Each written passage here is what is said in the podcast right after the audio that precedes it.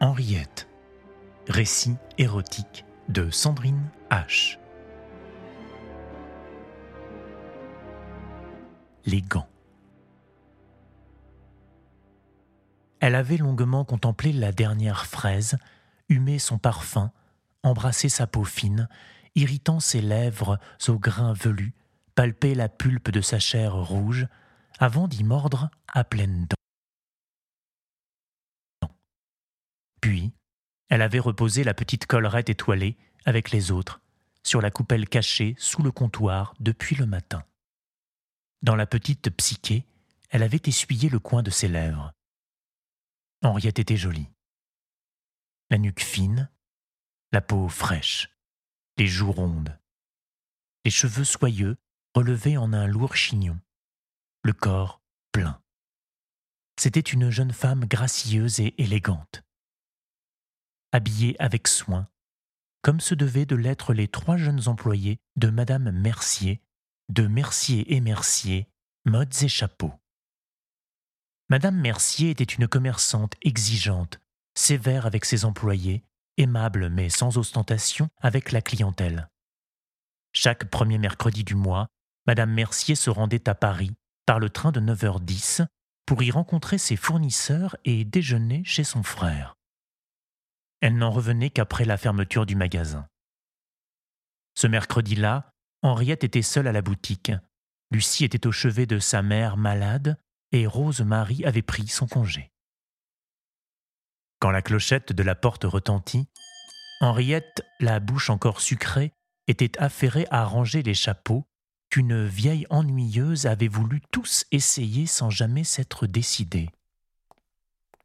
C'est au bruit des talons qu'elle se retourna.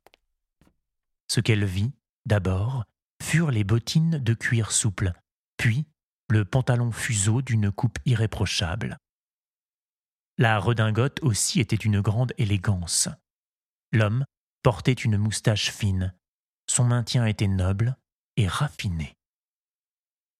Voilà un client qui ne regardera pas à la dépense, se dit Henriette. Il s'avança, ôta son chapeau haut de forme qu'il posa sur le comptoir de bois ciré et retira lentement ses gants de grande qualité reconnus Henriette. Celui-là saura ce qu'il veut, songea-t-elle encore. Que puis-je pour vous, monsieur? Des gants. Pour vous ou pour votre dame? Pour moi. Puis-je voir vos mains, monsieur? Il avait les mains fines et délicates, douce et chaude, se surprit-elle à penser. Il sentait bon. De quelle couleur les souhaitez-vous? Beurre frais. Et en soie. De la meilleure qualité, mademoiselle. Je n'en doute pas, monsieur. Montrez-moi ce que vous avez de plus cher. Il avait une voix grave, vibrante et enveloppante. Tout de suite, monsieur. Henriette dut aller chercher l'escabeau de bois. Les gants les plus chers étaient toujours les plus inaccessibles. L'emplacement des articles devait respecter la hiérarchie sociale de la clientèle, tenait à redire Madame Mercier. Pour les gens de la haute, les hauteurs inaccessibles. Grimpée sur l'escabeau, Henriette dut se mettre sur la pointe des pieds. Elle rosit quand elle remarqua que l'homme regardait ses chevilles. Elle s'inquiéta même de savoir s'il n'avait pas pu entreapercevoir ses mollets qu'elle avait joliment rond. Cette pensée la perturba. Elle lâcha la boîte qu'elle avait attrapée, redescendit précipitamment, s'excusa, replaça une mèche qui s'était échappée de son chignon.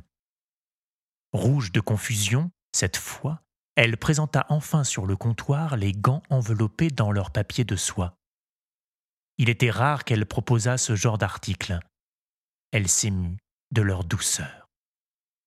Elle n'osa pas regarder l'homme dans les yeux quand il enfila le gant droit. Elle resta, un instant, subjuguée par les doigts agiles de l'homme. Il caressait délicatement son index et son majeur avec son pouce. Puis, il avança sa main tout près du cou d'Henriette, effleurant la dentelle de son col. La couleur va très bien à votre teint, mademoiselle, Auriez-vous quelque chose qui aille avec la couleur profonde de vos yeux ou celle plus chaude encore de vos cheveux? Henriette resta sans voix. Quelque chose dans sa gorge s'était noué, et la peau de son visage et de sa poitrine la brûlait. Elle balbutia, perdit un peu l'équilibre. Il lui prit alors la main au-dessus du comptoir et, plongeant son regard dans le sien, il murmura Je cherche toujours le meilleur, mademoiselle. Il avait les yeux noirs et profonds, de longs cils recourbés, le nez aquilin, l'arcade parfaite, le poil noir et luisant. Dans son regard était l'apaisement et la force devant lesquels rien ne résiste, tout s'abandonne, ploie et se livre avec ravissement. De son souffle, de son cou, de toute sa personne venait un parfum subtil, plaisant, captivant. Elle finit par articuler. Je vais voir ce que je peux faire, monsieur. Elle remonta maladroitement sur son escabeau. Elle tremblait. Je crains que vous ne tombiez, mademoiselle. Permettez-moi. Il passa alors calmement derrière le comptoir. Je vous tiendrai l'échelle. Ne vous dérangez pas pour moi, je vous en prie. Ce n'est rien. Tout le plaisir est pour moi. Quand il enserra ses chevilles entre ses mains, Henriette fut instantanément paralysée. La chaleur remonta alors tout au long de ses jambes et son cœur se mit à battre comme un possédé, à résonner dans tout son corps, jusqu'à ses tempes, jusqu'à ses mains qui tremblaient. Sa vue se brouilla. Elle était incapable de trouver le tiroir dans lequel elle devait chercher les gants. Quels gants, d'abord? Est-ce qu'elle savait quels gants elle était censée choisir? Maintenant, les doigts de l'homme caressaient doucement ses chevilles et remontaient le long de ses mollets. En un sursaut de lucidité, Henriette regarda la porte d'entrée du magasin. Et là, elle vit que l'écriteau sur la vitre avait été retourné et présentait à la rue sa face fermée. Alors, elle ferma les yeux. Elle se concentra sur les caresses de l'homme, c'était si doux, si envoûtant. De toute façon, n'était-elle pas ensorcelée? C'était cela, n'est-ce pas? On ne résiste pas à un enchantement. Ou si peu? Elle soupira. Je vous en prie, monsieur. Chut souffla-t-il. Chut Je suis là. Tout va bien. Vous ne tomberez pas.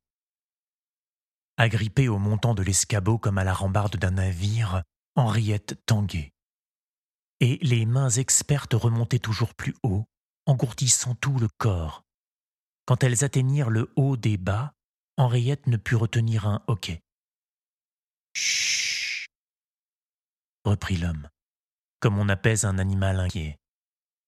Il y avait dans sa voix, dans son calme et son assurance, toute la force des hommes qui commandent aux hommes et aux bêtes. On ne pouvait ni refuser, ni fuir. Au contraire, on ne pouvait que s'apaiser sous sa volonté. Elle sentit qu'il soulevait sa jupe et son jupon. Elle fut alors parcourue d'un grand frisson. Les mains caressaient ses cuisses nues. Elle pouvait reconnaître la sensation du gant de soie sur sa cuisse droite. À gauche, la caresse était plus humide et chaude. Elle chancelait. Les vagues sous l'étrave de son bateau escabeau étaient plus fortes. Elle suffoquait, le cœur, dans sa poitrine, avait pris toute la place. Elle ouvrit la bouche pour mieux respirer, mais c'est une plainte qui sortit de sa gorge quand elle perçut le chatouillis de la moustache et le souffle de l'homme contre sa peau. Et c'est un petit cri qu'elle poussa quand il monta sur la première marche de l'escabeau et posa ses lèvres sur ses fesses. Elle faillit tomber pour de bon, mais il la tenait fermement par les hanches. Elle sentit quelque chose de brûlant, de mouillé, effleurer la peau sensible de ses fesses. C'était sa langue. L'homme était en train de lui lécher le derrière.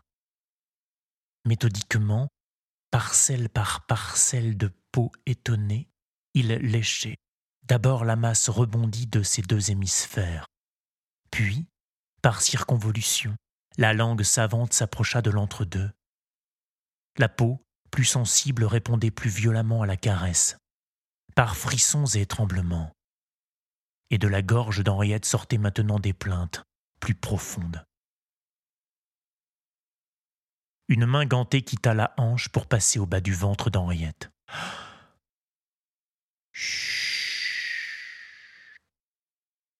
Non. Ne bouge plus. Tu pourrais tomber. Les craintes d'Henriette s'apaisèrent soudain. Un endroit de son anatomie venait de s'éclairer, un endroit tout petit qu'elle n'avait jamais soupçonné. Cet inconnu connaissait de son corps des secrets qu'elle ignorait encore. Cela arrive, sans doute, aux filles trop sages ou trop innocentes. Un endroit pointu, précis, puissant, hallucinant, électrique.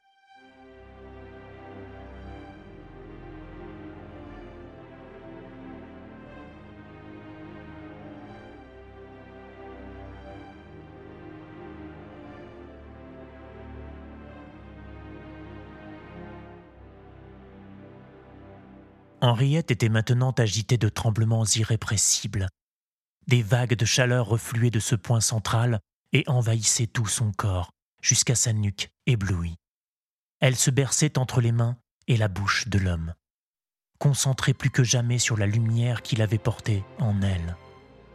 La langue léchait consciencieusement la raie fessière. D'une pression, il lui écarta légèrement les jambes, et sa langue put s'attarder sur ce point de chair si sensible entre l'anus et la vulve, tandis que son index, ganté, caressait toujours le bouton électrique du clitoris. Elle sentit une source d'eau chaude couler de son ventre, entre ses cuisses. Son sexe, trempé, était agité de spasmes inattendus. Les décharges électriques se faisaient de plus en plus violentes. Henriette bascula la tête en arrière et poussa un premier cri le premier d'une longue série. Des fourmis venues de toutes les extrémités de son corps, du sommet de son crâne, par son dos, et par ses bras, et par ses jambes, affluèrent à la rencontre des baisers et de la pression de l'homme.